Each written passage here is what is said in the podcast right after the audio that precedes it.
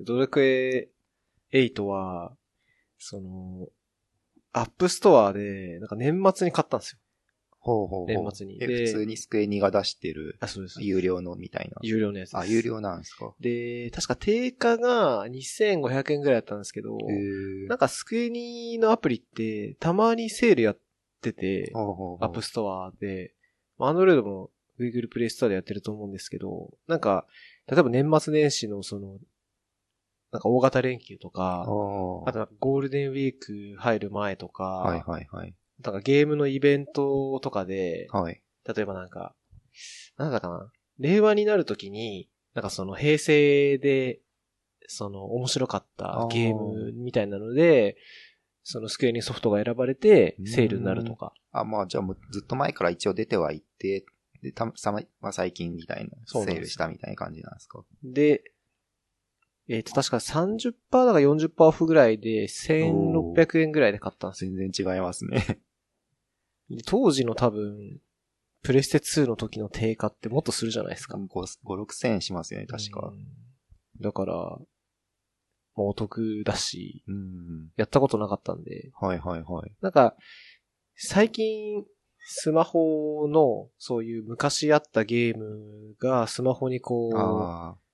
変わっ、スマホでも動くようになったやつのゲームを結構やってるんですよ。えへへへ他何やってるんですか？あとは、風来の試練。ああれもあれスマホに移植されて、あ。あ、完全移植されたんですか？あの。なんか DS で出て、はいはいはい、はい。DS 版がスマホに移植されて。砂漠のなんちゃらみたいなやつですか？あ、いや、初代のやつ。あ、初代の？へえ。風来の試練。懐かしいですね、それ。スーファミのやつ不思議なダンジョン面白いですからね。ローグライクは。が、えっ、と、当時出た時はちょっとやりたくてすぐ買って。でそれが1200円ぐらいで、で、そのセールの時に、ドラクエ8と、あと、クロノトリガーっおー。ていうスーファミの、これもまた古いゲームですけど、名前だけ聞いたことありますね、あれは。それは50%オフぐらいだったんで、なんか600円ぐらいで。買って、それも、なんか、原作というか一番初めてはスーパーファミコンなんですけど、はい。なんかそれもまた DS か 3DS にこう移植されたバージョンがあって、はい。それがスマホに移植されたらしくて、へなんかその、他のプラットフォームにこう移植されると、ーはい。なんかどのゲームもそうかわかんないですけど、大体スクエニのゲームって、なんか追加コンテンツが一応あるんですよ。はいはいはい。スマホ版だけとか、3DS 版のみできる追加コンテンツあ、ありますね。一応、その 3DS の移植の場合は、その追加コンテンツがあったんで、スマホにもその追加コンテンツがあ。るバージョンだったんで、ほうほうほその昔、スーファミでプレイした以外の。要素も遊べたんで。ああ。でもよくこう移植簡単にできますよね。簡単なのか知らないですけど、だって全然違うじゃないですか、プラットフォームうが。んどうやってやってんすかね、ああいうのって。プレステとファミコン、どうなんですかね ?C 言語とかでしたっけあれ？C だと思いますね。C、C がまあ C なんちゃらみたいな、プラプラとか。でも iPhone なんて全然違う言語になるじゃないですか。うん。書き直すんですかね。えー、まあ、ユニ、あの、ちなみにドラクエ8は、はい。 Unity だったんですよ。よ。っていうのも、なんか起動するとたまにバグかなんかわかんないですけど、Unity のロゴ出てきて、出てきちゃダメじゃないですか、それ。それでまあ分かったんですよ。なるほど。だから、最近のゲーム、てかまあもしかするとゆ全部 Unity なんじゃないかなって気がしますけどねああ、。スクエニは確かに Unity 多いらしいですからね。で、3D ゲームと、うんそのさっきのクロノトリガーは 2D なんですよ。だから、多分、一応両方とも書ける、作れちゃ作れるんで、はい Unity は。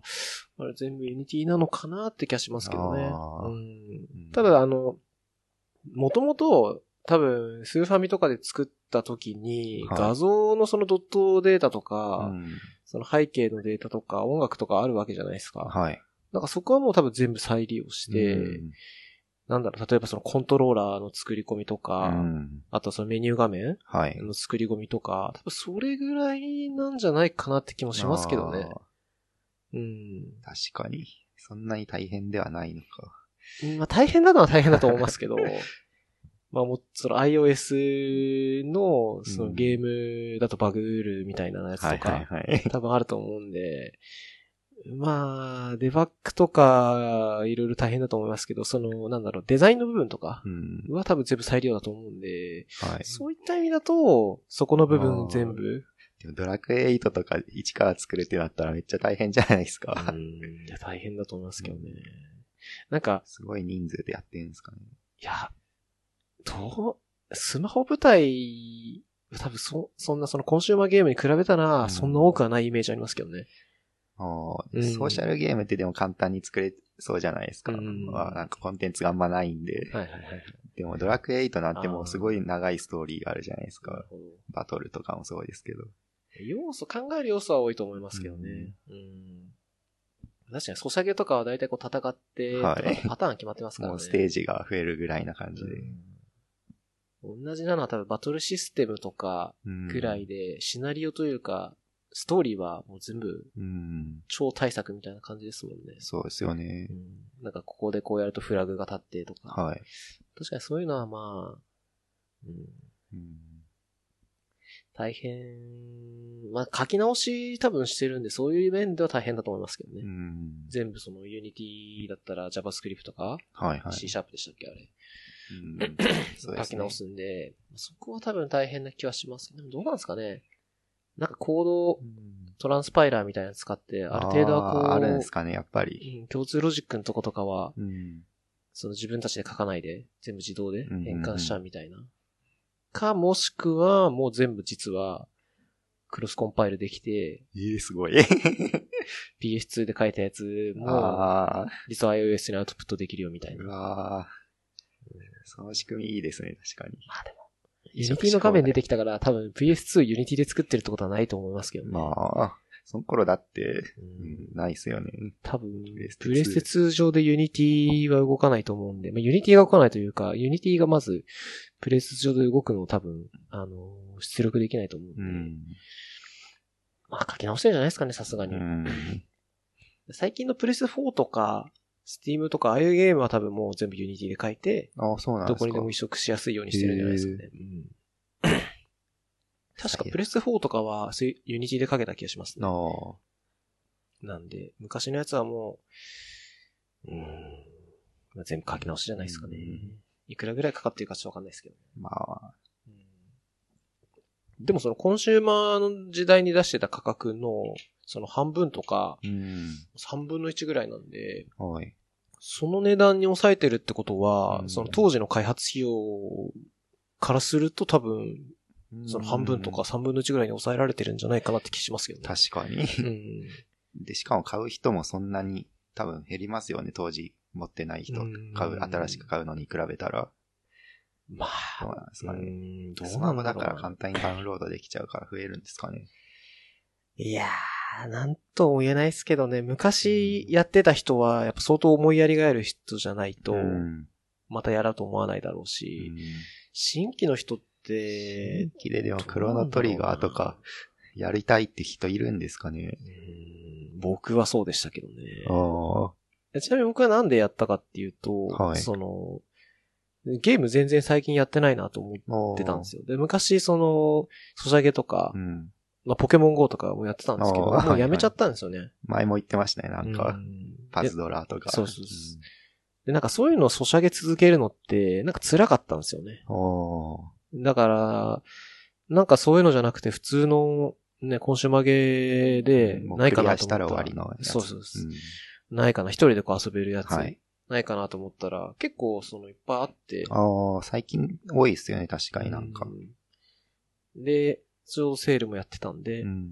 買ったっていう感じでしたね。まあ、でもまあ逆に言うとそういう風に思わないとまず買わないうんでしょうね。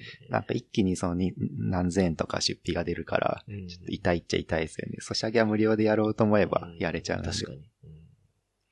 うんどうだ自分は別にそのなんだデジタルコンテンツに対してお金かけるって、別にそんな、なんだ、まあまあ億劫じゃないんですよ、ね。この世代はそうですけど、今の子供たちとかは多分、なんかゲーム有料なんだみたいな、なっちゃうんじゃないですか。ガチャなら買うけどみたいな。うん。でもガチャはやるんですかね。ガチャはやるんじゃないですか。魔法石は買うけど、うん一気にその何千円のソフトに対しては買わないみたいな。えー、でも多分そういう子もスイッチとかをやってるんですよね。どうなんですかね。やってないですかね。でも若い子、若い子っていうか本当に小学生、中学生ぐらいの子が、なんか外出かけた時とかにスイッチ遊んでるのとか見たことないですか、あー、たまにいますけど、うんなんかどっちかっていうとなんかネットゲームなのかなって思ってましたけど、フォートナイトとか、PUBG とか。あれもまあ、有料のやつもありますけどね。うん、パブ G は確か有料っすよね。うんスティーム版とかは有料で、フォートナイトは確か無料でダウンロードできて、中で課金するのがなんか、うんあの、衣装とか、そうですね。ああいうのは、なんか多少自分でこうオリジナリティ出すために課金すると出せるみたいな。うん。まあ大体ので強い人がやってるんですよね。素人がいきなりそれ絶対ないですもんね。できないですね。うん。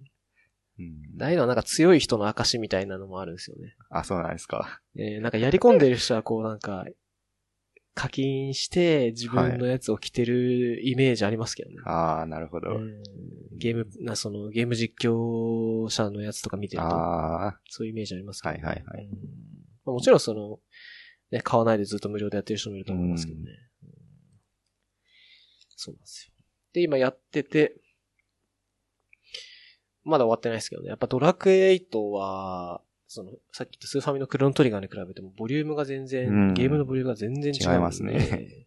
クロノトリガーだいたい20時間ぐらいで終わったんですけど、ドラクエ8まだ40時間かかって終わってないですね。おー まあでもそうですよねう。。うんん。うんドラクエはちなみに何やったことあります？あ、もう7もあるし、3もあるし、やったことないのは、逆に9、8、9、10、あー11とか、その辺。最近のやつってことですか？そうです。7まではやってましたね。あ、じゃあ8はやったことある？あ、初めの時だ8は、うん、途中で投げちゃった。あど、どの辺まで行きました？その記憶もない。あんま覚えてなんか村、村を救ったみたいな。救った。う ん毎回救ってる感じですけどね。うんうんまあ、話、ストーリーはまあ、いつものストーリーなんですよね。ドラクエ大体ボスがいて、で、それで倒してみたいな感じで。で、道中、なんかその、船とかう、ん。飛ぶやつとか手に入れて、行けなかったとこ行って、うんで、なんか強い手アイテムとか手に入って倒すみたいな、大体そんな感じなんですけど、なんかそのやっぱり、ゲームのやり込み要素みたいなのが、うんものすごいいっぱいあるなっていうあ感じ、ドラクエはそうですよね。うん。なんかその、例えば、ドラクエ8だと錬金釜ってあるじゃないですか。錬金釜。アイテムをこう混ぜて、あー、なんか作れる。強いアイテム作ったりとかするやつ。なんかあれのレシピをこう、うん世界中の本棚にあって、それを調べるとか、はいはいはいい。ちいちそうやんなきゃいけないんですよ。まあそうしないと強いアイテムが手に入らないから。あとはその小さなメダルとか、ああとはなんかモンスター同士を戦わせるなんかバトルロードみたいな、格闘場みたいなのがあって、それのためになんかモンスター集めなきゃいけー。ないとかうんがあって、なんかそのサブストーリー的なのがはい多すぎて、そこがでも面白いところですよね、ドラクエの。うーん、まあなんですけど、もうなんかちょっとめんどくさいんですよね、やっぱり。はいはい、俺はストーリーをやりたいんだと。ああ、なるほど。うん。だやってるんですけども、大体その、もう大体区切りというか、うんまあ、ある感覚でそのサブストーリーが登場してきて、はい毎回そっちをこう、行ってしまうので、本線に戻るのがなかなかできなくて、はいはいはいはい。それで多分時間かかってんだろうなって気がしてて。うんそうなんですよ。あとはなんかドラクエは大体、あの、レベル上げ頑張るじゃないですかい。や、やりますね。メタルスライムとか、はい。はぐれメタルとか。うんあれもずっとこう、ストーリーをこう進めるのがたまに億劫になったりとかした時うん。に、こう、なんか虫になってただレベル上げだけするみたいな。子供の頃では楽しかったですけどね。なんか、はぐれメタル倒すのとか。あの、よく逃げられるけど、はい。その倒せた時の快感がはいはいはい。得られるみたいな。そうそうそう。うん。わからなくもないですけどね。うんでもやっぱドラゴンクエストは、その、まあ、大体その RPG って、ファイナルファンタジーとか他にあるじゃないですか。だからそういう他の RPG に比べると、ものすごいレベル上げしづらいゲームだなって気がするんですよね。まあ、レベルの他になんか職業レベルとかもあったりしますもんね。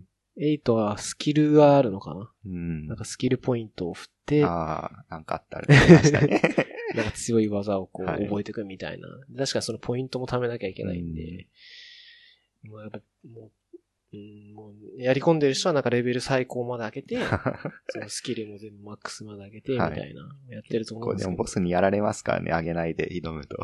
ああ、そうですね。うん。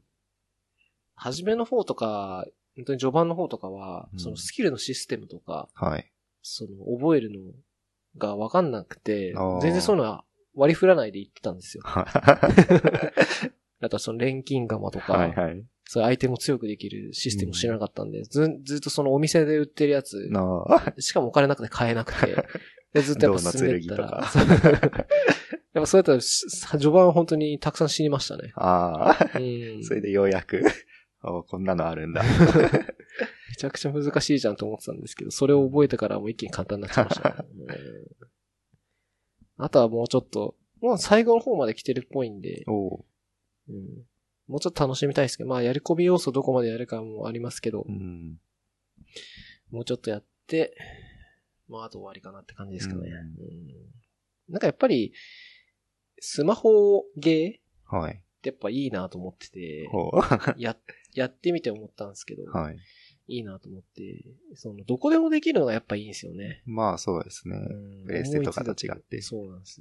しかもそれがその、なんだ、コンシューマーゲームのゲームが、うんスマホで思った時にできるんで、そしたら当然そうなんですけど、その家に帰って、ゲーム機開いて、ディスク突っ込んでう、ん。パワーオンするみたいな作業がいらないんですよ。うんだからそれはすごいいいなと思いましたね。ああ。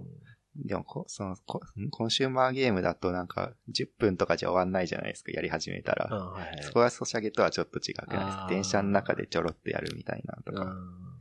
うん確かにまあ、ほとんど進められない感じにはなっちゃいますかね。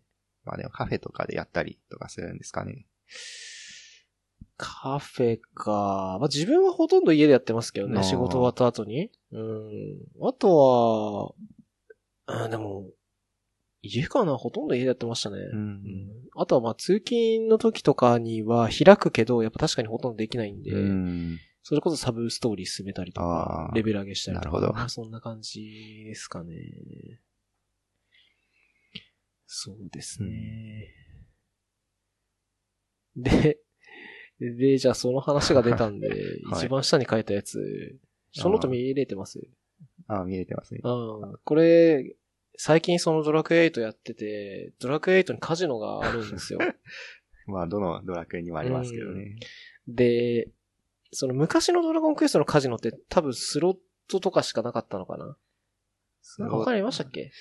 ポーカーとかあったか？なんか結構いろいろあります。もう昔ってどのぐらい昔かによりますけど。6とかの記憶ですかね。それだと6の結構ありませんでしたっけ？ありましたっけ？うん。うん。それで、ドラゴンクエスト8は、えっと、スロットと、はいあと、ルーレットと、おーあとは、ビンゴへえ、ビンゴ。があって、で、まあいろいろやったんですけど、やっぱりその、ドラクエのカジノって単調なんですよね、作業が。はあ、もう同じことををただ繰り返して、うんあと見てるだけなんですよ。うん祈るだけなんで。で、スマホの場合って、基本もうタップしてるだけなんですよね。あえー、ゲームスタートあ、はい。で、は終わります。はいはいで、終わったら次に何ベットして、スタート。で、結果見ます。で、またずっとそういう感じなんです。とかもう決まってるんですよね、やり方が。うんだこれなんかもう自分でやるのだるくなってきたなと思って。なんか変なの作ってますけど。そう、俺で作ったのが、なんか初めに、その iOS の機能でほ、スイッチコントロールっていう機能がはい。あるのをに気づいたんですよ。スイッチコントロールっうんていうか、。知ってます？いや、知らないですね。なんか、12ぐらいに出たんですけど、まあ、簡単に言えば、なんかそのあるタップとか、スワイプの作業をパターンとして覚えさせて、それをそのレシピで登録しておくと、へレシピ実行ってやると、ーはいはい。その覚えさせたジェスチャーを動かしてくれるんですよ。使ったことないけど、なんか、うん単調作業に便利そうですね。そうそうそう。まあそういうために作られたやつなんですけど、で、それ、あ、これ使えるなと思って。はいそのパターンなんで。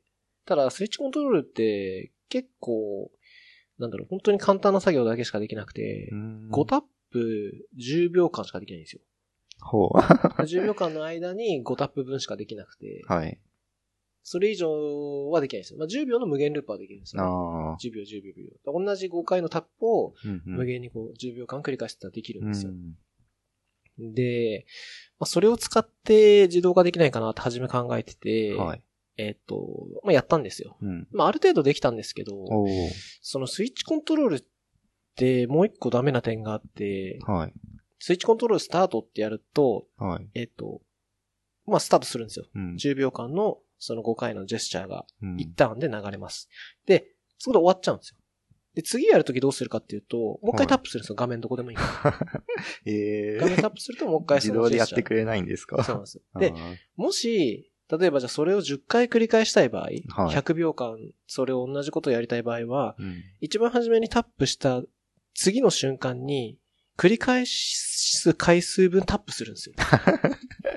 ええ例えば10回やりたかったら、タップ、タップ、タップ、タップ、タップ、タップっていうのを10回やるんですよ。はあはあはあそうすると、覚えたジェスチャーを10回分もやってくれるんですよ。もう謎のそれ仕様なんですけど、う、面白いですね、なんか。なぜかその、なんだろう、回数がはいテキストで指定できなく、タップした回数になるんですよ。ええでしかも、あの、細かい仕様公開されてないんですけど、どうやらそのタップの数にも限界があるらしく、なあ、無試しに限できないんですね。覚えられないぐらいずっとこうやってやってたんですよ、タップタップタップ。うんでも。それでもなんか10分ぐらいで終わっちゃったんで、おああ、そらくまあ限界があって、うん。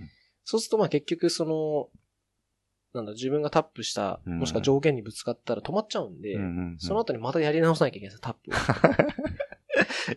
ちょっと短いですね、10分で終わっちゃう。そうなんですよ。だから、これ、10分、20分ぐらいだと、さすがにちょっとまた気づくの、まあ、例えばタイマーセットしとくとかね。はい。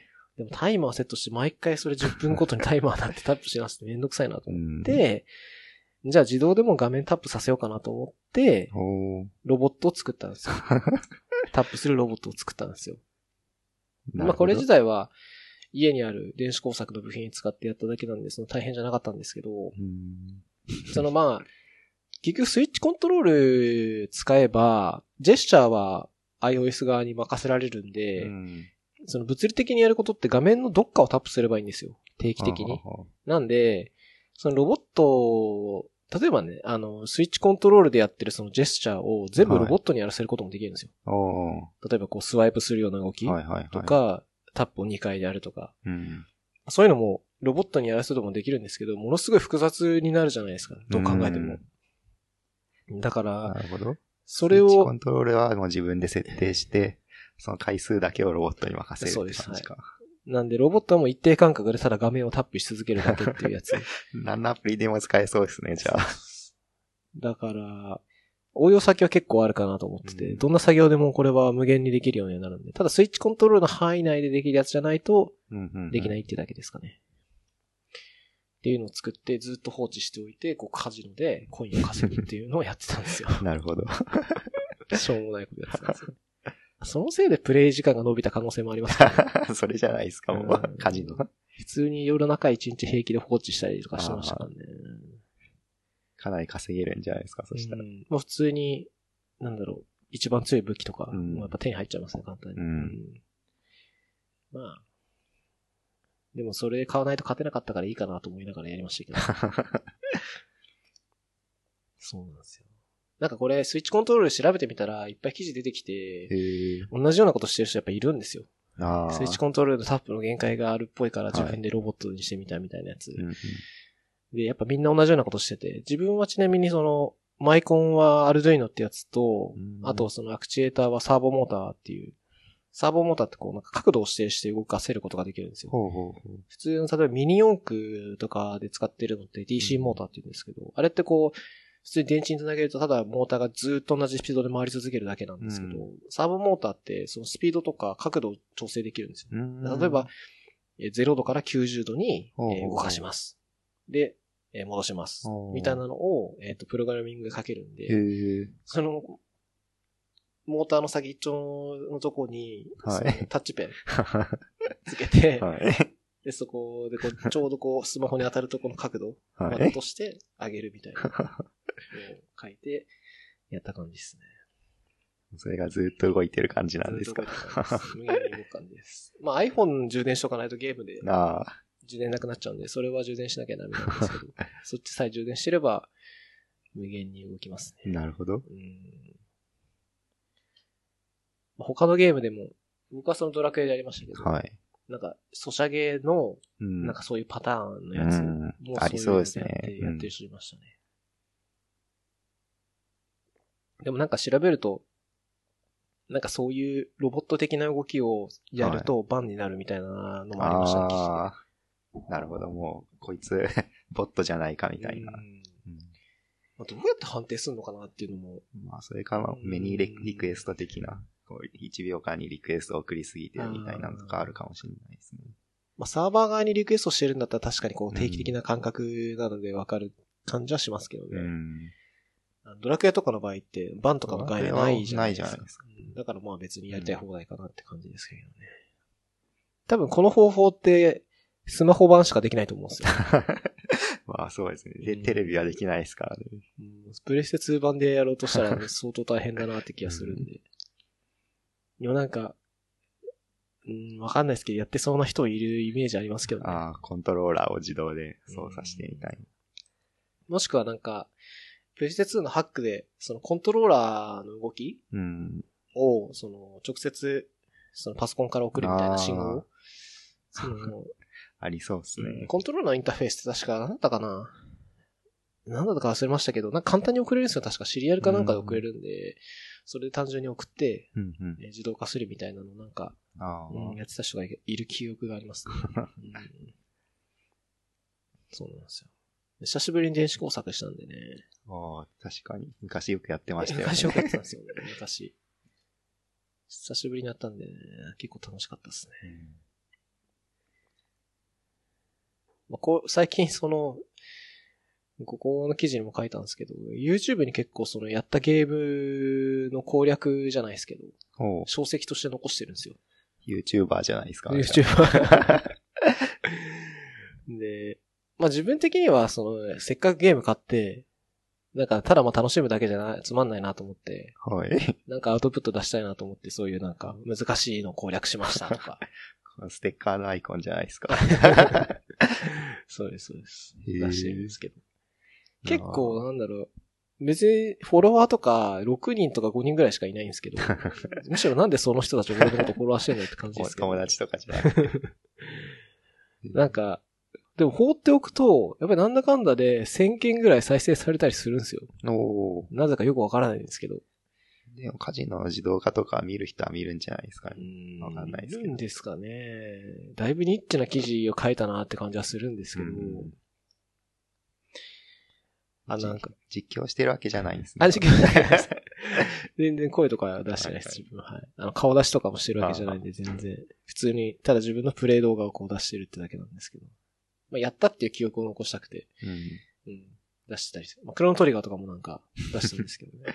なるほど。うん。まあ趣味ですよね。もうまあいいかなと思って、他のやつも、あの、買ったら出そうかなと思ってるんですけど、うん。はい。スイッチコントロールは iOS12 からしか使えないらしいんで、やっぱり出てきたのも最近なのかなって感じがしますけどね、そういう自動化する人。う。うんんまあこれ、どうなんだろうなと思ってたのは、その5秒、ん ?5 タップ10秒っていう縛りを、はい。うん。どうなんだろうなでも受けちゃうんですかね。なくても、ないとダメなんですかね、やっぱり。うんシステム的な何かの問題があるのか、うん。うん一応なんかそれを実行すると、スイッチコントロールで実行すると、本当に何もできなくなるんですよ。スイッチコントロール実行ってやって、そはいの、ジェスチャーを実行してる間は、もうそのタップ何も効かないんですよ。へー。そっちの、スイッチコントロールのタップとかジェスチャーが全部優先されるんで、ほうほうほで取り消したい場合は、う。はい。そのサイドのボタンうん。あの、ちなみに 10R の話なんで、わあの、8とかわかんないですけど、はい。あの、横の電源ボタンを3回タップすると、へー。そのスイッチコントロールをやめられるんですよ。あでその間はずっとやってるんーですよ。なんで、まあなんかその動きもまあ気持ち悪いっちゃ気持ち悪いんですけど、うん。あれもね、なんかその、うん、なんかうまいことできないっていうのは、電源ボタン壊れちゃったらどうしようもないんですよ。なんで、もしその場合は多分、もしそうなった場合のための、あの、あーなんでしょうなるほどアクセシビリティボタンみたいなやつあるじゃないですか。はいはい。多分あれなんじゃないかなって気がする。僕はあれ使ってないんで、うん画面出てない状態でホームボタン壊れちゃったら、はい。うん、途中、その、ちなみに、3回タップすると強制終了なんですよ。はい。そのスイッチコントロールの強制終了なんで、その、さっきみたいにすごい連打しちゃって、うん。その、ジェスチャーの予約をしまくっちゃった場合に途中でやめたい時に押すんですけど、ボタンが押せないと途中でやめられないんで、もうずっとその状態なんですよ。うん。で、なんか一個あったのは、はい。あの、通知が飛んできちゃった時とかおーどうなんですかね、それ。に、あ、そうタップしちゃうんですよ。ええ。画面上部でこう作業するのをやってると。だからそれで意図してないアプリが開いて、あ今度はそっちのジェスチャーに走っちゃう可能性もあるんですよ。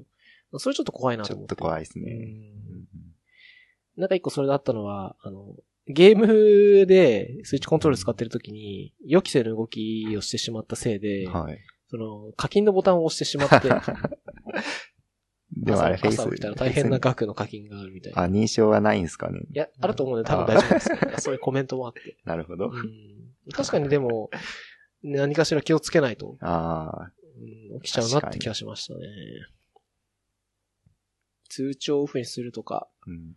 あと画面が暗くなっちゃわないようにするとか、ううんん。操作してない時に、はい。とか、まああるかなって気がしますけどね。うん。はい。API は生えてなかった気がしますね。ああ、もう、その、うん OS の、っていうか、ハードの設定だけって感だじです。から、自分で作るのもできなさそう。もしかしたら、あの、ジェイルブレイクすればできそうな感じありましたけど、うん普通の提供したらココアの API とかにはなかったかなるほどはい。なんで、だから自分で初め作ろうとしたんですよ。その5秒5タップし、10秒5タップ縛りは嫌だった。はい。じゃなかったっぽかった。残念ですね、それは。うんまあ、それでロボットを作ったっていう話もあるんですけどね。はい。って感じですかね。あと、いっぱい書いたんですけど、おーうん、なんか意外とやってたなって感じで。まあ、ちょっと先週とか話さなかったやつも書いたんですけどね。いや、はいはいはい。この、どうしようかな。コロナウイルスの話もありますけど、今、今そればっかりですね、うん日本のニュースは。まあ話してもしょうがないんで、うんこの Swift 系のネタいいですかね。いいっすよ三つ、三つあるんですけど、一番初めに話したいのがですね、スプライトキットの、その、座標系の違いってやつ。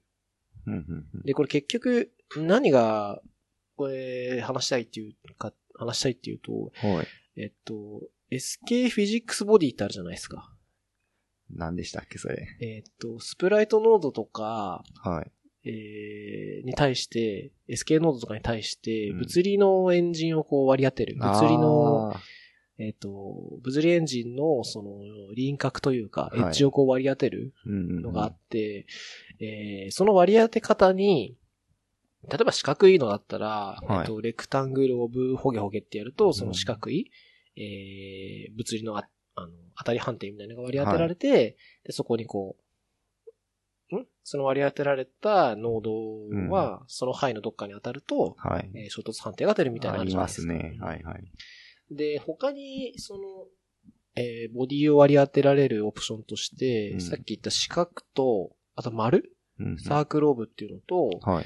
えーテキスチャーっていうオプションがあって、うんうんそれは何かっていうと、その10日ピングとかああ。のなるほど。画像を割り当てると、その画像の形で、うんうんえー当たり判定を作ってくれるっていう、自動で。。うんあの、このテキスチャーを使ったせいで、はい。バグみたいなの踏んじゃって、へえ。まあ何かっていうと、本来その形でこう切り抜いてほしいんですけど、うんそれがなぜか知らないですけど、全然予期せぬ形で切り抜かれちゃうっていう現象が起きてしまってて、はい。それに気づかないままアプリをサブミットしちゃったんですよ。あで、それで自分で公開された後にやってみたら、はいはいなんか全然違う動きなんですよ。あ。ああ。当たってないのに当たってるとか、へえ。本来当たってるのにスルーしちゃうとか。ああ、ダでもメですね。全然違う動きになってたんですよ。で、なんだろうと思って、うん今まで動いてたんですよ。で、急にそうなっちゃったんですよね。あシミュレーターっていうか、まあ、そのアップデートした時は特にテストせずに、もう、そのちょっとだけ変えてアップデートあ、しそうです。はい全然関係ないとこを変えてアップデートしたんですよ。なるほど、なるそしたらなんかそうなってて、え、これ何なんだろうと思って。うんで、まあ調べてみたんです、アップのフォーラムとかで。ほど。はい。そしたらまあ同じように、そういう形がうまくいかないとか動かないみたいな人がやっぱいるんですよね。うんでも結局なんか、ピンとくる解決策に巡り合えなくて、うんはい。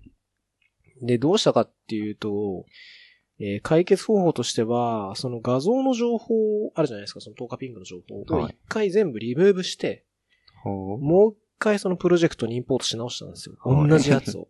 そしたら、またうまく動き始めたんですよ。へえ。だから、バグじゃないですか、もうーん。多分バグ。う。うん。でも、挙動としてそうなるのは、ちなみになんでそれ気づいたかっていうと、うん。その、新しくプロジェクト作って、全く同じ画像で、その当たり判定作ってみたんですよ。はいはいはい。で、同じ画像で、もし、新しいプロジェクトでもそうなったら、うん多分もうバグ確定、うんだからどうしようもないかなと思ったんですよね。はい。で、そうじゃなかった。もしそうじゃなくて、こっちでちゃんと動いたけど、こっちで動かないってことは、何か他の要素が邪魔してんじゃないか。例えば、その他のスプライトノードをいっぱい置きすぎちゃってるせいで、うんちなみになんかその、その、フィジックスボディのドキュメントとか見ると、はい。結構負荷が高くなっちゃいますよとか書いてあるんですよ。計算するからなるほど。だからなんかその他のノードを配置しすぎたせいで、計算しすぎて、うまく計算できなくなっちゃって、うんみたいな、原因があるんじゃないかなっていう切り分けをしようかなと思ってやってみたら、うん新しいプロジェクトではうまく動いたんでうん。すよ。だから画像が悪いわけじゃないだろうな。他に原因がきっとあるんだろうなと思って、いろいろやってみたんですけど、全然ダメで。うんえーじゃああと何かやったかなと思ったら、その新しいプロジェクトにインポートするっていうのをやってるんですよ。はいはいはい。あそういえばこれ別のとこから新しくインポートしたなと思って、じゃあもう一回インポートし直してみようと思ってやったら。成功したんですよ。何が違うんですかね、それ。うーんだから多分インポートした時に画像の解析みたいなのをして、あその座標を保存してると思っていて、うんその古い、あのーバージョンで、ーうん。えービルドした時のうんうんうん。画像のそのキャッシュあみたいなのが残ってたせいであ。、なるほど。そっちを使い続けちゃってて、うん。そういう動きになっちゃったんじゃないかなとうんうんうん。思ってるんですよ。かもしれないですねうん。互換性がないっていうか。うん。X コードならやってそうかなみたいな。そのなんかキャッシュ？不変だろうと思われるキャッシュを使い続けるみたいな。ああ、ありそうですうね。んあれなんかすぐ壊れますからね、X コード。まあ結局それで気づいたんで、その画像をインポートし直したのをもう一回サブミットしたんですよ。そしたらうまく動いたんなかったんですけど、これ、うーん、気づかないし、ちょっと直してほしいというか、うん起きないようにしてほしいなと思いましたけどね。確かはじめ、そのもっと前に注目したのが、そのさっき書いたその座標系の違いで、なんでかっていうと、あちなみにテストを実機でやるときは iPhone6 とはい。10R でやってるんですよ。うんうんうん。で、10R でやったときにすっごい変な挙動になったんですよ。で、6でやったときは、はい。確かに変なんですけど、なんか正しく動いてそうな感もあるんですよ。なんで、なんですか、それ。うーんうん、これ、えーちょっと違うんだけど、はいなんか動いてる気もするな、みたいな。はい。うん、でなんかちょっと、それぞれた端末でも動きが違う状態だったんですけど、特に 10i の方がおかしくて。で、それで初めに、その端末の違いだから、多分座標系違うのかなと思ってて。要するに、6でやってるその、フィジックスボディの割り当ての座標と、うんはい。10R とかの解像度でやってる、えっ、と、座標系が全然違くて、えー、当たり判定の形もおかしいんじゃないかなとうん。いうのをや、考えてみて座標系を測ってみたら全く一緒だったんですよあ。やはり。やはりというか、へーあの、一番左上と右上と、えー、右端と、ん右左下？はい。測ってみたらみ全く一緒だったんへですよ。え。だからまあ、それはまあないなと。ああ。うん。でなって、何かなっていうので、いろいろ悩んでた感じです。まさかの。まさかの画像入れ替えっていうのが正解だったっていう感じですね。スプライトキットは辛いから使わないようにしましたけどね、うん自分は。ああ。何使っいや、てるんですか？もう普通の UI ビューで頑張るみたいな。じゃあ、ボタンとか UI ボタンで、もう頑張るっていう。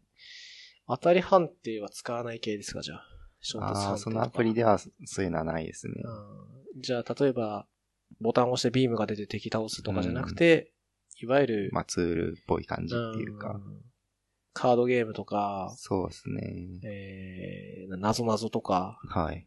えークイズゲームとか。あークイズゲームは昔作ったのありますけど。うん大体そうなりますよね。う。うんんどうなんですかねそっちの方が、その UI ビューコントローラーとか使うじゃないですか。はい。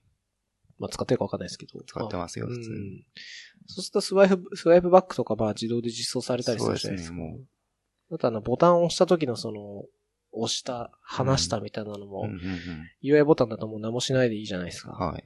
ああいうのがあるって考えると確かに、UI ビューの方が、ライトギットはちょっと怪しいですよね、いろいろ。うん怪しすぎる感じはしますけどね。座標のその指定の仕方をこう、このボタンからどれぐらい下みたいのを指定するじゃないですか。それも結構めんどくさくないですか？めんどくさいです。解像度によって違う。めちゃくちゃめんどくさいです。それが嫌なんですよね。うんそうですね。オートレイアウト的な概念はまあないですからね。ないですからうね。んもう数字で指定してますので、プラス50みたいな。ああ、そうです。え、僕もそうです。はいうんあとはあれ、もう、あれ、その SKS ファイルっていうファイルでこうやるじゃないですか。あーはいもうあれめんどくさいときは、うんなんかもう直接ファイル編集しちゃいますね。な確か XML かなんかで編集できるんですよ、あれ。あ、違ったかな？あれはバイナリーだったかな？ストーリーボードは、あの、XML で編集できるんですけど、SKS はバイナリーだった気もするなうん。うん、なんか一個一個やってたかな、じゃあ。まあコピーとか一応できるじゃないですか。ああ、はいはい、複数選択して、同じ要素を貼貼り付けると、うん。ちょっと座標ずれてこう、できますね。そういうので一括編集とかでやってたかな。うん。まあめんどくさい。あとはなんか、スプライトキットで画像作んないで、あ SKS ファイルで作んないで、もう全部コードで作る。うんその方がでもむしろいいかもしれなういですね。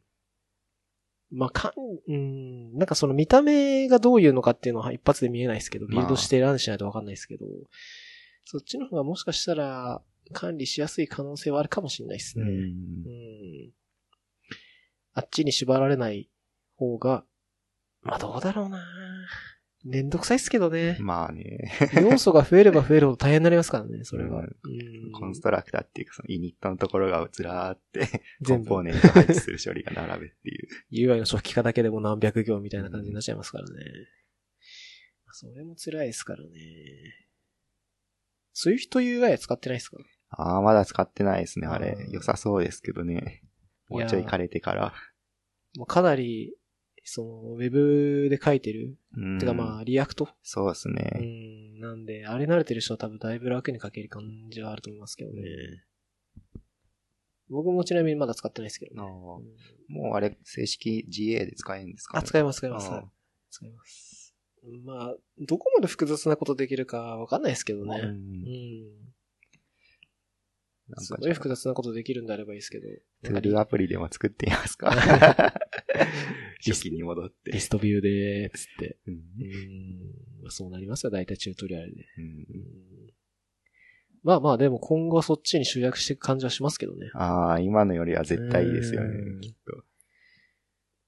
書きやすいし、うん、行数減るし、うんいいことしかないじゃないですからね。うん。一応なんかストーリーボードみたいに、その UI 側いじってもコードに反映されるみたいなのもあったんで、まあ、ストーリーボードはコードに反映はされないですけど、うん。SwiftUI は、その UI 側に何か追加したら、コード側にもこう自動でダイナミックに入るみたいなのあったんで。かなりコードも書く必要がなくなるんじゃないかなって気がしますけどね。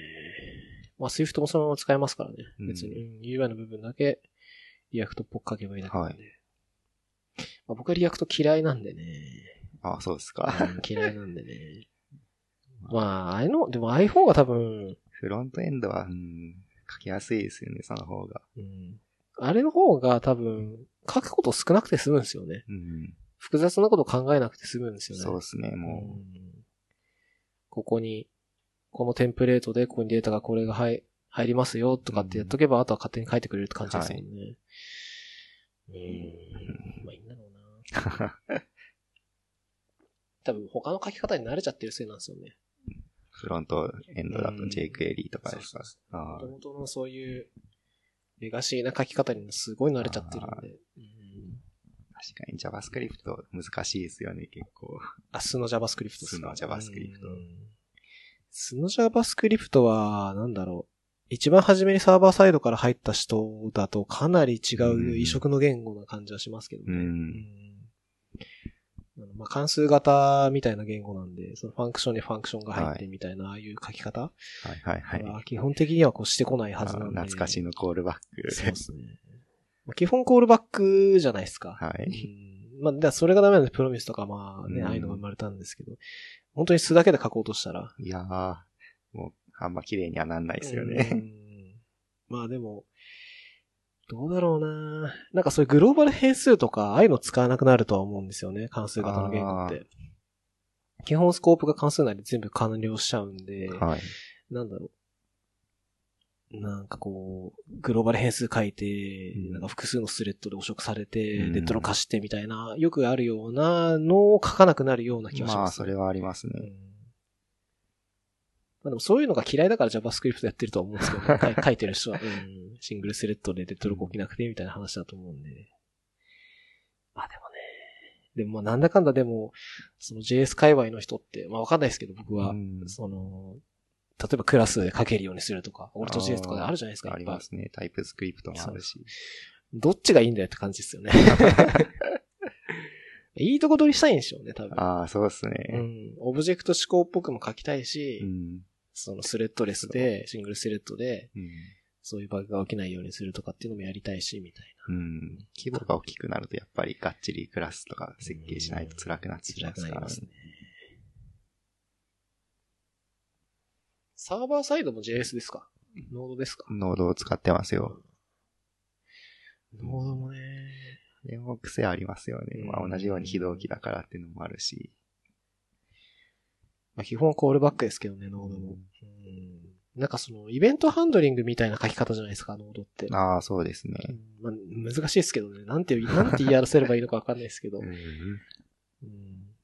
なんかその、うんどうなんだろ他の言語からちょっと違いますよね。Java とかとうん Java とか PHP。うな。書き方はちょっと違う、違う、一つがだいぶ違う感じはしますけどね。うんまあ、サーバーサイドのなんだろう、本当にちっちゃいサーバーとかだったら、例えば、うんエクスプレスちょろっと使ってみるだけとかだったら、多分そんな変わりはしないかもしれないですけど、どんどん変えていくともう、ちょっともう全然違うなって感じはしますけどね。しかも進化が早いからもう2年前に書いたコードがもう超レガシーみたいな。未だにバー使ってんのみたいな。今使わないですか？まあ const か let になっちゃったじゃないですか。スイフトと一緒っていうか。なるほど。まあ、確かにそうっすね。うんまあ、基本 const でね、書いた方がいいですからね。うんうん var は何されるか分かんないとかありますからね。そうですねうんなるほど。え、ちなみにそれ、フロントエンドは React でババックエンドは普通に Node.js って感じなんですか？うんと、ど、どのプロダクトにもあ、どのプロ、あ、そっか。いろいろ持ってるんですね。はいなんか、ベーシックスタンダードというか、なんか、基本これですよみたいなのないんですかでも、どうなんですかね。き基本、今から作るんだとしたら、まあ、フロントは React で、まあ、バックエンドは、まあ、同じモジュールを使い回せるから、あー Node.js みたいな。やっぱそうなんですね。うんってことは、もうおのずと、そのビルドツールとかも決まってくるんですよね。ああ、まあ、そうですね。ななんですか ?Webpack とかですか？Webpack、まあ、そうですね。うん。 gulp はもう使わなくなっちゃいましたね。 Grunt はもうないし、何でしたっけ？えーっと、ブラ Browserify とか。 Browserify。うん、あれももう素では使わないですね。あ、そうなんですか。えー、なんかそのラッパーみたいなあうん。なるほど、なるほど。そっちでビルドしはてい、一緒に吐き出してもらうみたいな。そうですね。Webpack ってなんか CSS とかも吐き出してくれますあよね。吐き出しますね。うんじゃあもう全部それでいいんですね。うん。うん。なるほなんかさ新しいのも結構出てるんですけどね、そこまでは追ってないっていうかど。、いや、もう出過ぎてわかん出ないじゃないですか。えてみたいのも多いし、うんグラプ、グラプとかはあるんですか？あれもないっす。あ、あまあ一応あるけど、あんま使ってないっすもうその NPM スクリプトで頑張る感じですね。NPM は Node.js 入れれば一緒に入ってきますもんね。入ってきますね、あれは。うんうんじゃあそれ以外に何使うかって感じか。うん。僕は Webpack はちょっと使ってましたね。おーうん、やめちゃいましたけど。なんか、ビルドをするのに、まあもともと Ruby でずっと書いてたんですよ。で、JS とかはい。CSS いっぱい増えてきちゃったなと思って、なんか、CSS をさせて管理して、うん。JS もなんかノードで管理して、フロントには出力するようなのにしようかなと思って、全部ビルドするのに Webpack 使おうかなと思ってたんですけど、やってみたら結構めんどくさくて、若干設定ファイル書くのがだるいっすよね、あれ。もういいや、そのまんまでと思って。ちょっと時間かかるし、ビルドに。うんめんどくさくてやめちゃいましたね。はいはいはい。ビルド、ビルドは結局、まあもちろんそれすると思うんですけど、最終的にはどうするんですか、コンテナなんですか？ああ、自分のはまだコンテナ化してないけど、ああ。うん、じゃあ直接サーバーにデプロイ。イするって感じなんですか、それは何ですか？普通に Git クローンとかしてくるとか。うん、そんな感じですねああ、。そうなんですね。なるほど。まあコンテナ化した方が楽っちゃ楽ですけどね。うーん。僕が持ってるアプリケーションはもう全部、最終的に全部もう Docker にしちゃうんで、コンテナにしちゃうんで、そこで結局ビルドするんですよ。その要するに、ソースコード系のビルドがあるのと、コンテナのビルドがあるんで、はいはいはい。どっちに集約するかみたいな 結構あって、はい。その、例えば、その CSS とかあったら SAS があって、そこからこう CSS に出力するのにビルドが一回走るじゃないですか、そこで。はいでそれをまあ、例えば Webpack にやらせるとかってあるんですけど、うん。もうそれも、例えば全部 Docker にやらせちゃう。うん。まあ、Docker ファイルの中にそういうのを全部書いて、はいはい。そっちでやらしちゃった方が楽なんで、そうですね。それをこう一回手元で CSS に変換したものを Docker に載せるか、全部こっちでビルドするかみたいな。ドッカー内ででもビルドしちゃうのがいいんじゃないですかね、うん普通に。一番楽っちゃ楽なんですけど、その、ドッカーって基本的には全部新しい情報が入ってくるじゃないですか。はいだからバージョン指定とか結構サボっちゃうと、うん。その手元のローカルのビルドはバージョンこれなんだけど、うんうんうんドッカーの方だと最新でこう回っちゃうみたいなのがあって、たまにビルド焦げたりするんで、そこの整合性を保つのに、はいはいはい。どうするかみたいな。まあでも基本ドッカーに全部僕は任しちゃいますけどね。まあ自分もその方がいいと思いますけど。まあ普通に CI 環境でも成果物だけ作っといて、そいつをデプロイさせるみたいな、あスタティックのものは。ーまあう、んでも、JS のビルドしたものってバイナリーファイルとかはないですよね。ないっすね。ですよね。だからもう基本コードそのままって感じですよね。まあうん、圧縮するかしないかぐらい。ああ、スペースなくしたりとかって話ですかな。なるほど。なんかその、ドッカーはコンテナになるじゃないですか。はい。結局中で動いてるのは僕の場合 Ruby なんで Ruby のコードが動いてるんですけど、例えば Go とかの場合ってバイナリー1個でプロするじゃないですか。うん。で、ちょっと前はあれの感じ嫌いじゃなかったんですけど、最近ちょっとやっぱなんか嫌だなと思ってて、あそうですかのバイナリー個デプロイするっていうのが、っ はい。ていうのも、コンテナで動かすじゃないですか。だから結局コンテナなんですよ。うん、だからバイナリーにする必要もそんなないんですよ。まあそうですね。わざわざ。で、バイナリーにしていいのって、もちろんその1個バイナリーがあればどこでも動くっていうのもあるんですけど、はい1個自分がちょっと嫌だなと思ったのは、トラブルシューティングするときに、うんなんかサーバーとかコンテナに入ってソースコード見たいなとかあるんですよ。あーはいはいはい。そういう時にバイナリー1個だと見れないじゃないですか。見えないですうね。んまあそれあんま良くないかもしれないですけど、なるほどオペレーションとして。例えばその、すごい緊急度が高くて、はい。もうすぐにでも直したいときに、うんもうサーバー入って、直接 Ruby のファイル書いて、もう一回立ち上げ直し、超早いんですよ。まあ昔のよくやってたやつですよね。うん。未だに多分でも最速だと思いますよ。そう、もうバグがすぐに分かってて、もう、例えば、普通にやろうとしたら、はい。ローカルで直しうて、んえプッシュしたらう、ん。CI が走って、うんテストと、そのサーバービルドが成功したから、うんレディーな状態になって、あとボタン何か押せばサーバーに行きますよと。で、はい。プロセス再起動します。っていうのが多分まあ、オーソドックスな流れだと思うんですけど、なんだかんだ時間かかるじゃないですか。うん例えばテストが数千件とかあってあると、時間かかっちゃいますね。プッシュして、早くデプロイしたいのに、うん最終的にそこまで行くのに30分かかったりとか、はい。するじゃないですか。まあまあまあ。うん。でももう、自信もあって。バグの箇所も分かってるっていう状態だったら、確かに。SSH して、うん VI 開いて、すぐ編集して、もう保存して、はい。サービススタート、リスタートとかすればもう治るんですよ。確かに。どっかコンテナ直すともう一回再起動するとか。っていうのを、やっぱり、できるようにしておきたい。どうしてんですかねみんな世の Kubernetes 環境とか使ってる人たちは。いやー、どうなんすかね。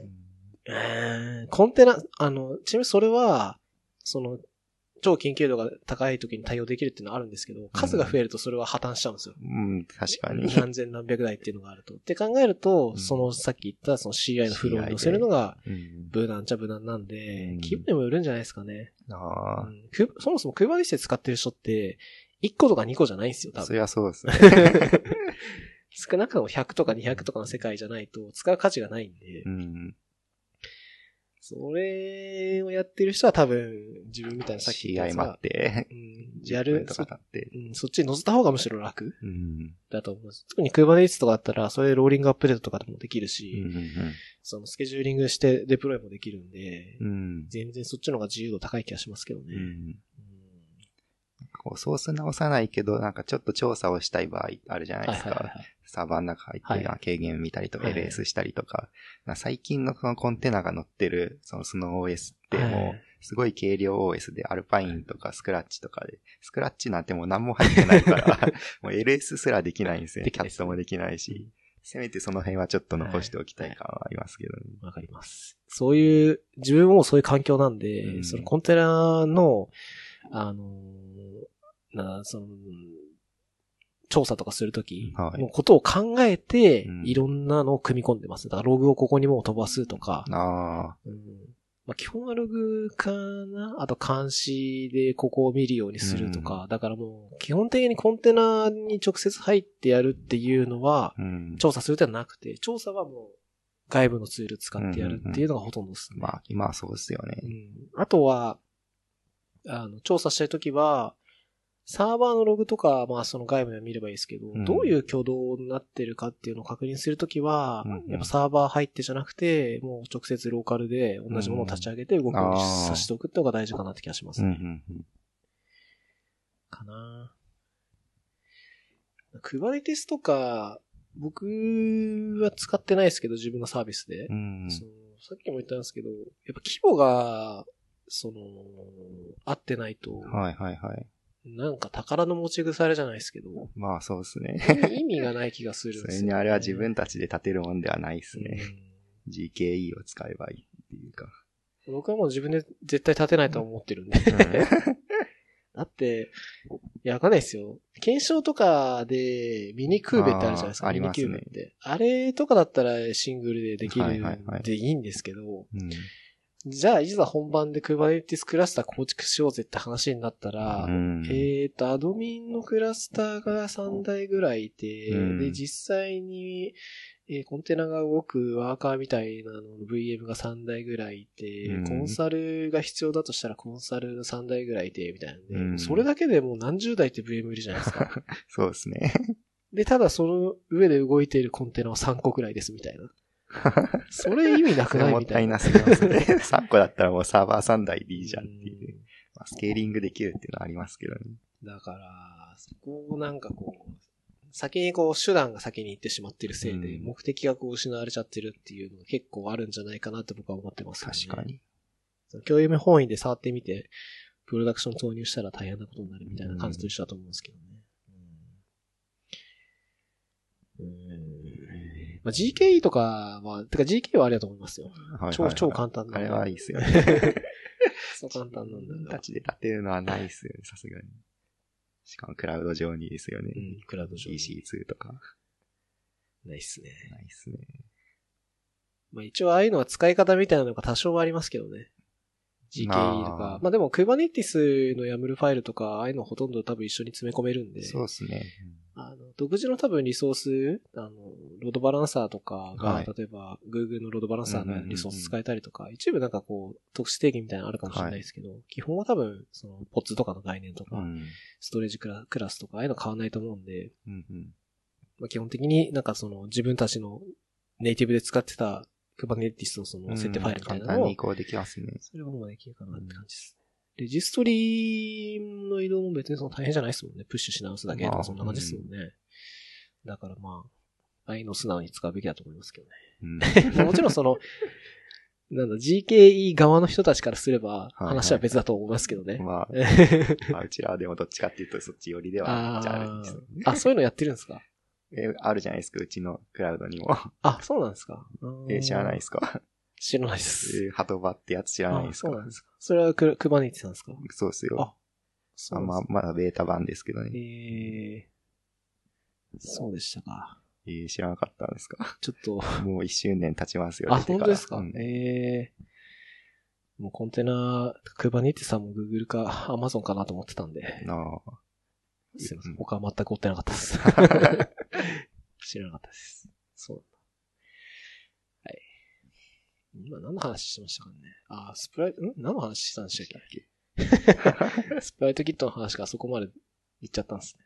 ああ、 React の話になったからか。ああそうですね。スイフト UI から React が出てきちゃったんですね。なるほど。あと、ダークモードの話だけちょっとしたいんですけど、おーダークモード対応、実はずっとしてなかったんですよ、僕。はいはいはい。で、いざなんか、あの、ダークモード13が降ってきて、うんあの、スマホにインストールして、ねで、ダークモードをデフォルトにしてたんですよ、うんずっと。で、アプリとか使ってたら、いなんか自分のアプリダークモードになんないなと思ってて。なんか白くないと思ってて、あの、UI テーブルビューとか使ってたんですよ。はいはいはい。で、UI テーブルビューとかだと、セルの部分とかが、うん。えー文字だと白になって、背景が黒になって、っていうのを自動でこうダークモードやってくれるんですけど、はい。ちゃんと作っとけば。なんかならなかったんですよ。で、別に、なんだろう。実はそんな気づく、気づいてなくて、それになってないのが。うんでもなんかいざなんか、よく見ると、あれ？ダークモードになってないな、と思い、はいはい。やっぱ調べてみたら全然対応できてなくて、全然理由もわかんないんですけど、その、例えば UI ラベルとかの場合は、えっ、と、ラベルのその背景の色とうんテキストの色をストーリーボードでこう指定したりするんですけど、まあもちろんはいコードでもできますけど、そこで指定するときに、そのダークモードに対応したやつ、なんかデフォルトなんとかラベルみたいなやつがあるんですけど、うん。それにしておかないと。いざダークモードに切り替えたときに、うんえーちゃんと変わってくれないと。いうのがあり、はいはい。それを全部対応したんですよ。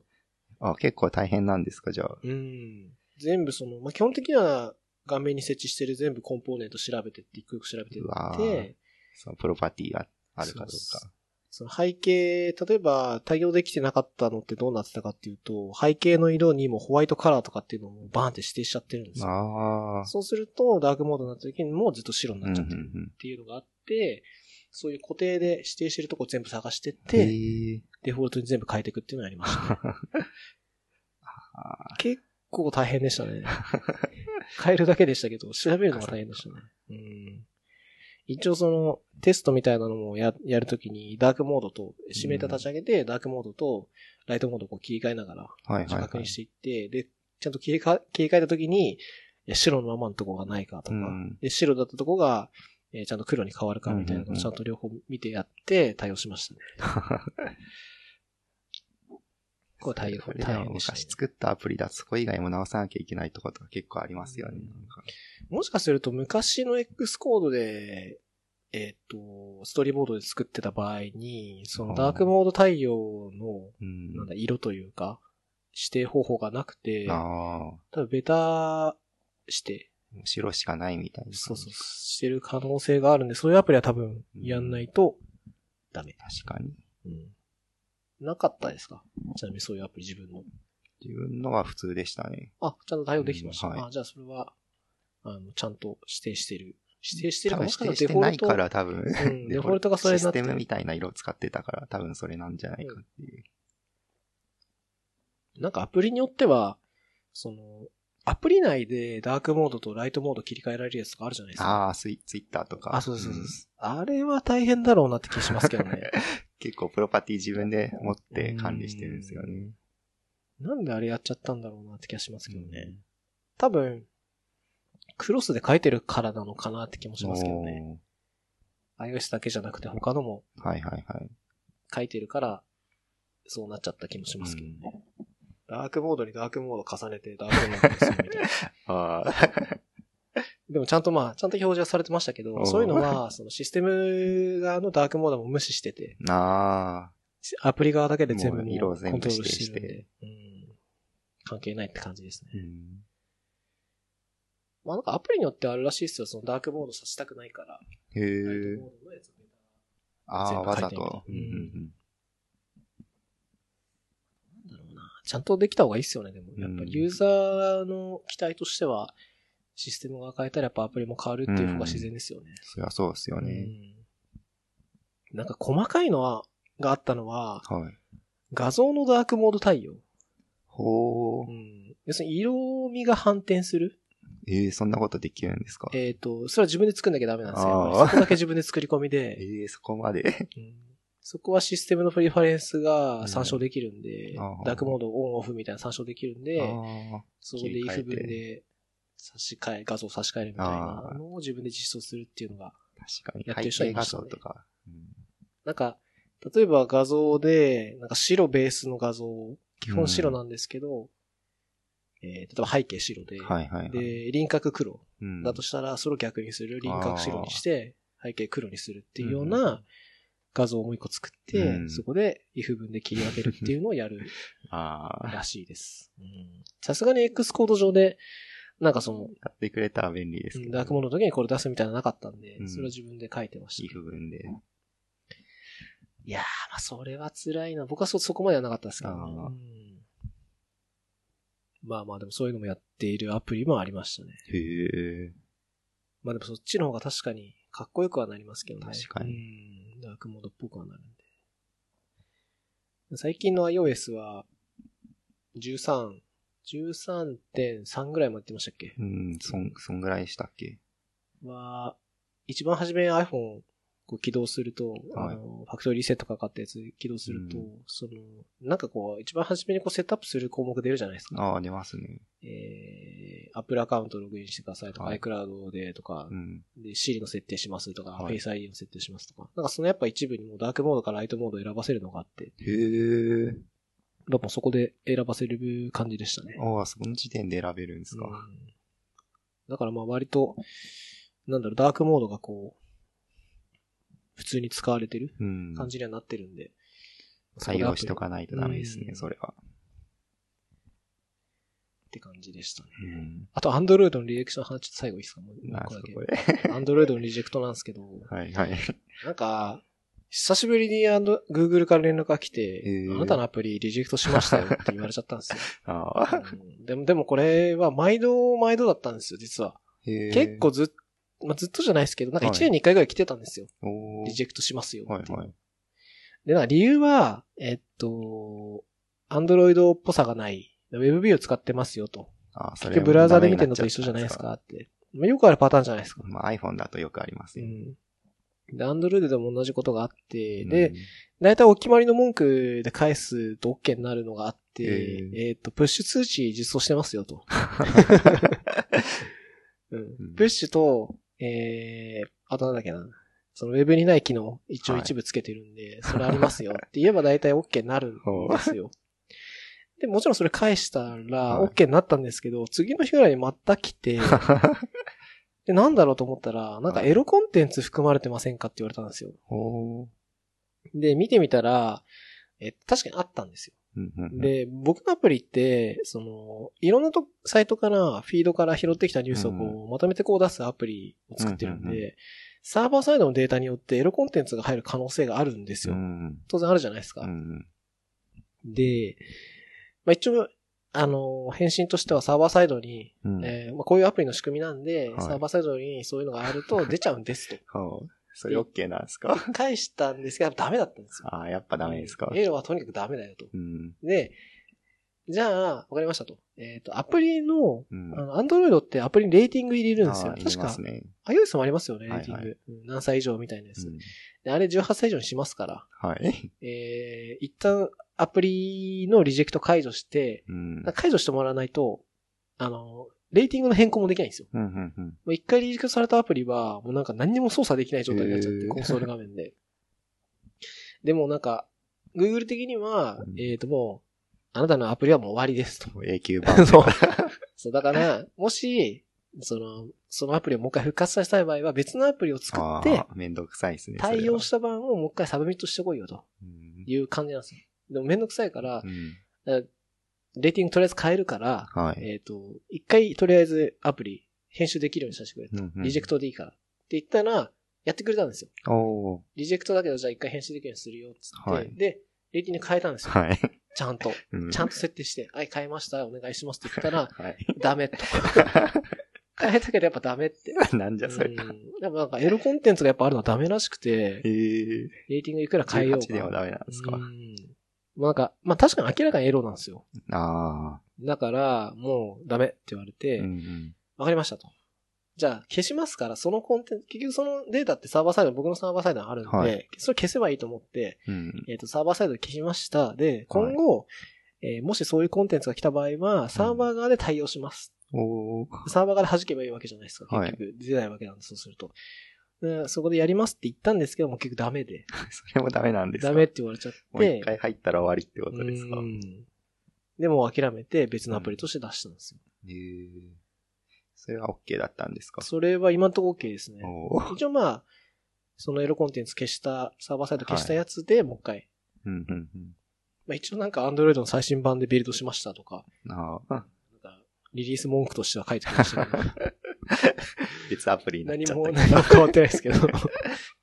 で出したら一応、厳しくなってんですね、Google も。うん昔は無法地帯でしたけど。いやなんか多分、今回の件って、あのー一番初めのそのきっかけとしては、さっき言った WebView 問題なんですよ。うん。アプリの中で WebView が使われてるやつって多分一斉にこあう、そういうの流してて、はいはい。棚卸し的なことを多分やってるんですよ、うんで、まあ多分ある一定条件ではあると思うんですよね。うん。例えばレーティングがない、えーアプリの使用ダウンロード件数が何百件以下で、うん。なんか WebView をなんか使ってるみたいなやつをこうはい。一斉に送ってて、でそれに引っかかって、うんうん。えーで対応したんですけど、ん。そしたらなんか、うーん、おそらくですけど、その、なんかこう、異議申し立てっていうのをやるんですけど、うんうん。それをしたときに、多分その審査した人がたまたますごいちゃんと審査する人で、ちゃんとじゃあアプリ確認しますねって確認したら、中身を見られちゃったとで。しかも、多分、僕のアプリって、その、ある一定期間しか出ないんですよ。うんサーバーサイドにあるデータが。だから1年前のやつが見れないんですよ。なんかたまたま、エロコンテンツが載ってる期間の時に、審査運が悪かったと。行っちゃったんで、うん今回の件に発展したんだなっていうのがあったんで、うん本当に運が悪かったなとしか言いようがないかなと思ってて。残念でしたね。うんでも今まで絶対そんなことなかったんですよ。結局、そういう、来た時に疑問したすれば必ず通ってて、はいまた公開してくれてたんで、今回はもう全然もう、ダメダメの言ってる終わりで。うんじゃあもうしいいです。他のアプリ出します。他のアプリならいいのかやってるのもありましたけど、確かに。今のところは怒られてないんで、大丈夫でした。はい。っていうのがありました。はい。えー、以上ですが、じゃあ一応以上で、他ちょっとありますけど、まあまた今度話しますんで。はい今年はどうしますか？一応新年一発目で、今日。まあもうだいぶ新年でもないんですけど、確かに。ちょっとポッドキャストを、一応去年、えー、ずっと続けて、はい。1ヶ月1回で12話出したんですよ。うんうん今年も一応1ヶ月1話はい。出して、12話。やる予定なんで1ヶ月1で4人ぐらいで回すってことですか？えーと、5人ですね。?5 人ですね。なんで、えー、1人欠番になってるんで、そこはちょっと補填する予定です。あ、なるほど。はい。まあちょっとそこは、その、普通に友達呼んで、麻雀の話でもしようかなと思ってますけどね。うん。特にじゃあ、いいですかね。大丈夫ですよ。わかりました。じゃあ以上です。はいありがとうございありがました。とうございました。